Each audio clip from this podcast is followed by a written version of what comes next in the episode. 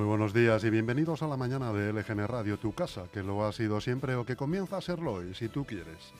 Estamos a 8 de marzo de 2022, martes, y te hablamos en directo desde el estudio de LGN Radio, en el corazón de Leganés, sonando a través de nuestra web lgnradio.com y de nuestra aplicación que es gratuita y que puedes descargarte además desde tu dispositivo iOS o Android. Si no llegas a escucharnos en directo o si quieres volver a escuchar cualquier programa, tienes todos los podcasts disponibles colgados en Spotify y también en nuestra página web. Y te puedes poner en contacto con nosotros y seguirnos a través de las redes sociales de LGN Radio. Estamos en Facebook, donde además lo transmitimos todo en directo a través de Facebook Live. También estamos en Instagram y en Twitter. Muy cerca de ti, en nuestro correo electrónico al que puedes escribirnos, redacción arroba lgnradio.com y también en WhatsApp. Escríbenos al 676-352-760. Nos encantaría que participases, que nos des tu opinión sobre las noticias o que nos pases cualquier información sobre la que quieras que nos hagamos eco. Yo soy Almudena Jiménez. Muy buenos días, Chus Monroy. Muy buenos días, Almudena, y pasamos a leer la programación para hoy. En unos momentos comenzaremos el informativo haciendo un repaso por toda la prensa nacional y sin dejarnos la actualidad autonómica y municipal.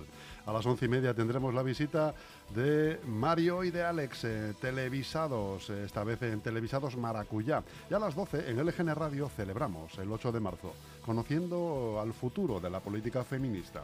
Les proponemos una tertulia con Carmen Esteban, vicesecretaria general de Igualdad y Juventudes eh, del Partido Socialista de Madrid, Alba Pulido, responsable del área joven y feminismos de Podemos Leganés, y Amanda Sánchez Sanz, de Jóvenes Ciudadanos de Madrid. Y seguimos con más programación, eh, celebrando este 8 de marzo, Día de la Mujer Trabajadora, que tiene lugar hoy y que tiene, va, va a haber actos durante todo el día en Leganés, por supuesto. Allí va a estar nuestro compañero Jesús Troyano eh, con, eh, en directo, transmitiéndolo todo.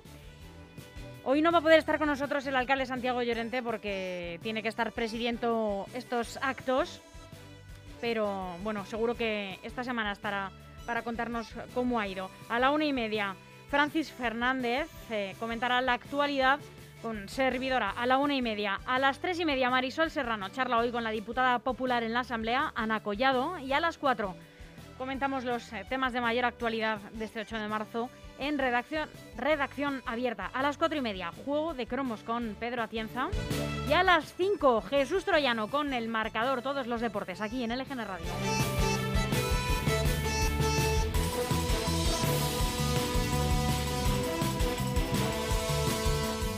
Aún hay algunos que piensan que la radio debe sintonizarse. Nosotros no. Descárgate la app de LGN Radio en Google Play o App Store.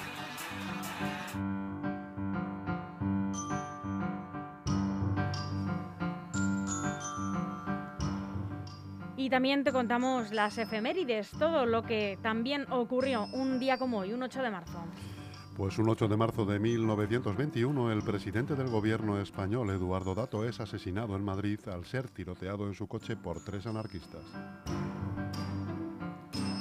En 1933, la obra de teatro en verso, Bodas de Sangre, se estrena en el Teatro Beatriz de Madrid y se convierte en el primer éxito de Federico García Lorca como dramaturgo. En 1975, la Organización de Naciones Unidas comienza a celebrar el Día Internacional de la Mujer. Es una fecha del calendario destinada a reconocer a las mujeres como artífices de la historia y de la lucha por su liberación e igualdad con el hombre. Este día es conmemorado en las Naciones Unidas y también es fiesta nacional en muchos países. En 2013, Nicolás Maduro presta juramento como presidente encargado de Venezuela tras el fallecimiento del mandatario Hugo Chávez.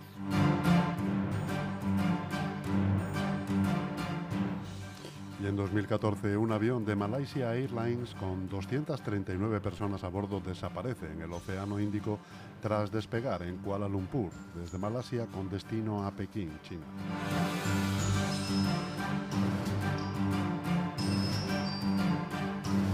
Y hacemos una breve pausa para escuchar la canción Flores de Abril de Dora y volvemos en unos instantes con la predicción meteorológica y toda la información que nos dejan hoy los diarios nacionales.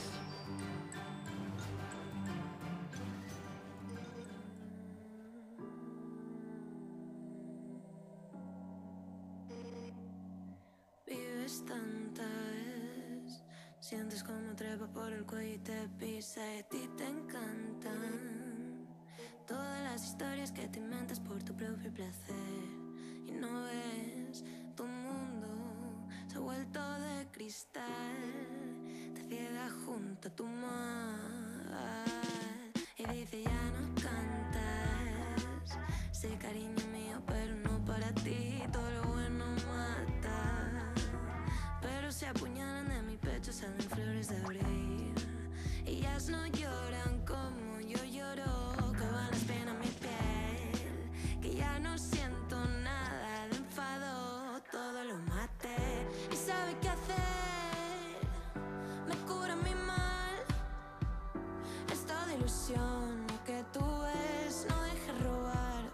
creer y nadie te quiere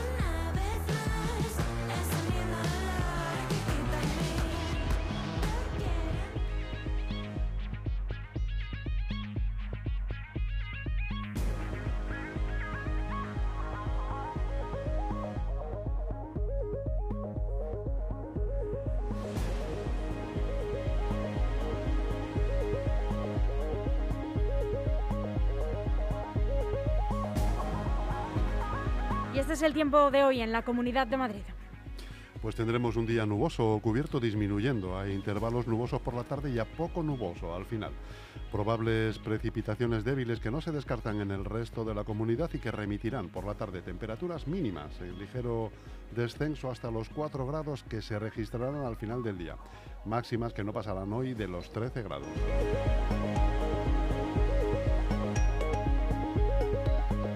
Comenzamos este informativo haciendo en primer lugar un repaso por las noticias más destacadas en la prensa nacional de hoy y arrancamos con el mundo. Estados Unidos negocia con Maduro alternativas al petróleo ruso. Representantes del gobierno de Joe Biden viajaron a Caracas el pasado fin de semana. Esta apertura diplomática incluye también a Arabia Saudí. Tuvimos una reunión, yo podría calificarla de respetuosa, cordial, muy diplomática, entre la delegación del gobierno de Estados Unidos y la delegación del gobierno venezolano que presido la hicimos en el despacho presidencial principal en el despacho número uno. Ahí estaban las banderas de Estados Unidos y de Venezuela y se veían bonitas las dos banderas unidas como deben estar, la bandera de Estados Unidos y de Venezuela.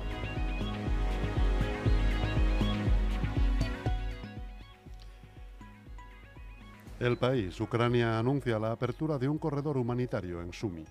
La ciudad al noreste del país, cerca de la frontera con Rusia, ha sufrido esta noche bombardeos que han dejado al menos nueve fallecidos. El ABC, fuerzas ucranianas matan al segundo general eh, ruso en los combates cerca de Kharkov. Se trata de Vitaly Gerasimov, condecorado por su participación en la toma de Crimea en 2014. La inteligencia militar de Ucrania ha confirmado este martes que las fuerzas ucranianas mataron a un general ruso cerca de la ciudad sitiada de Kharkov durante los encarnizados que se libran. Se trata del militar con más alto rango en morir en la invasión de Moscú.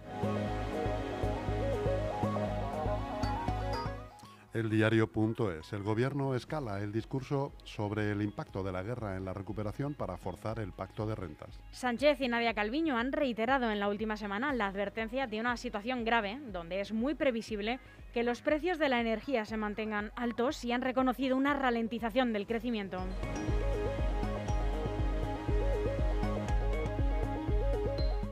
El confidencial. Rusia amenaza con cortar el gas a Europa mientras cruje a Ucrania bajo las bombas. El Kremlin está dispuesto a cortar su principal gasoducto con Alemania si Occidente lanza un embargo petrolero contra Rusia.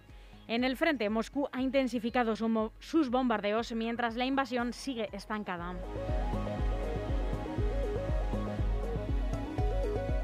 La razón, don Juan Carlos no descarta regresar a España con la mayor privacidad. Así es, el emérito no tiene intención de regresar a España, al menos de momento. Así lo ha hecho público en una carta dirigida a Felipe VI, en la que le comunica, una vez archivadas por la Fiscalía todas las investigaciones contra él, que seguirá residiendo en Abu Dhabi, donde se trasladó hace ahora 19 meses, en agosto de 2020, de forma permanente. Y aunque deja claro que volverá con frecuencia a España, a la que siempre lleva en el corazón, Recalca que solamente para visitar a familia y amigos y aclara que no será de forma inmediata.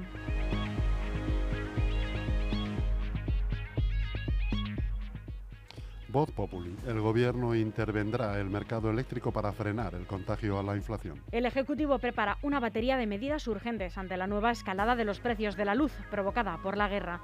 La, actividad, la activará tras conocer el plan de Bruselas.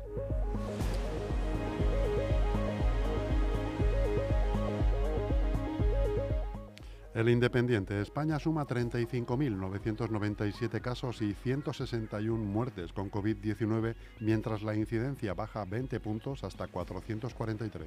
Así es, la cifra total de contagios en España se eleva ya a 11.136.425 desde el inicio de la pandemia, según las estadísticas oficiales.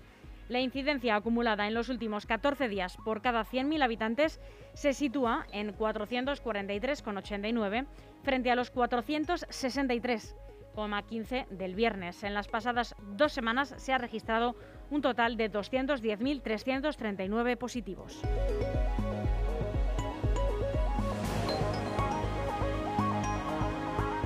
Infolibre, Moncloa aleja el escenario de una crisis de gobierno, aunque cree que Podemos se pasó de frenada. Pedro Sánchez citó a Yolanda Díaz en Moncloa tras las palabras de Belarra, en las que se refirió al Partido Socialista como partido de la guerra. La vicepresidenta segunda también reunió el lunes a los ministros y ministras de Unidas Podemos para reconducir una situación interna cada día más delicada.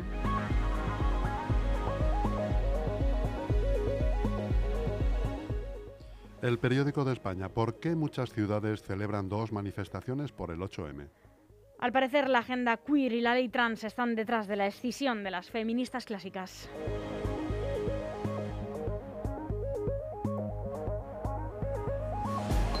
El musical Skate Hero llega a Leganés. Conoce la historia de Ignacio Echeverría, el héroe del monopatín que conmovió a todo el mundo. El viernes 11 de marzo a las 8 de la tarde, La Nueva Cubierta, un musical en honor a todas las víctimas del terrorismo. Reserva ya tu entrada online en la web skatehero.es.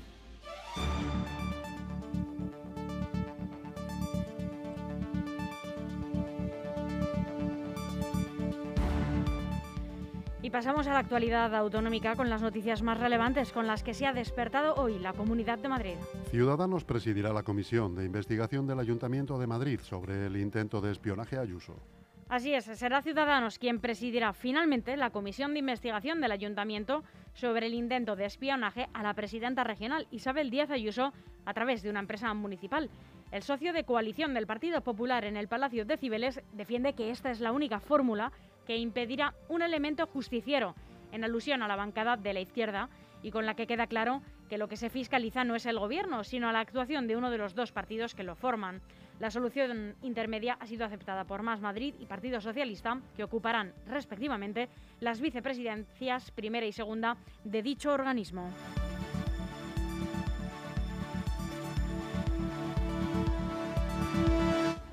El Ayuntamiento de Madrid pondrá el nombre de Zelensky a una rotonda situada frente a la Embajada de Ucrania.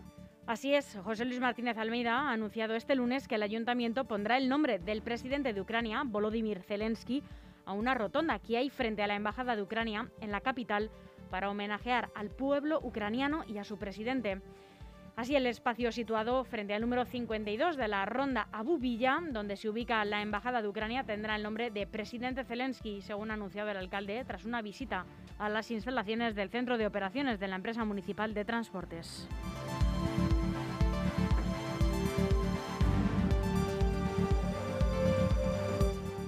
Muere un joven de 29 años y su novia resulta herida grave tras una colisión en la M45 en Getafe. Así es, eh, este joven de 29 años ha muerto y su pareja de 30 ha resultado herida grave esta noche al chocar frontalmente a gran velocidad contra otro vehículo cuyo conductor resultó herido leve en una glorieta de la carretera de Villaverde con la M45 en el término municipal de Getafe. Un portavoz de emergencias de la Comunidad de Madrid ha informado de que a la llegada de, la asistencia del Suma 112 el conductor de uno de los vehículos se encontraba ya en parada cardiorrespiratoria y tras realizarle maniobras de reanimación durante en torno a 40 minutos tuvieron que confirmar su fallecimiento.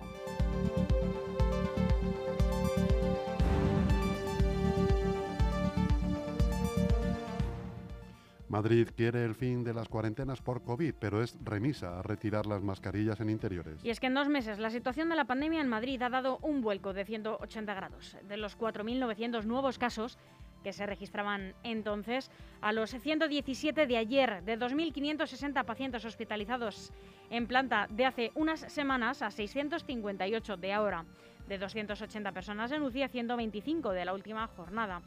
Ante este diferente horizonte, las autoridades sanitarias madrileñas se plantean un cambio de estrategia que borre las cuarentenas, que ellos prefieren llamar aislamientos, pero aún mantengan la prudencia con respecto al uso de las mascarillas en interiores, pese a la opinión al respecto del presidente del Gobierno, Pedro Sánchez.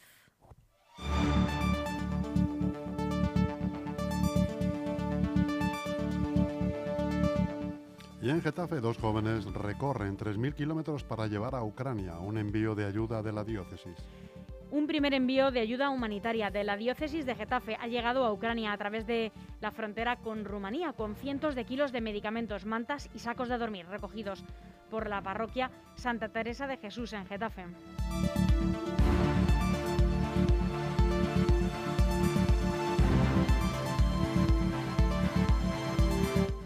En Leganés, estudiantes diseñan unas mesas de luz para un colegio de educación especial.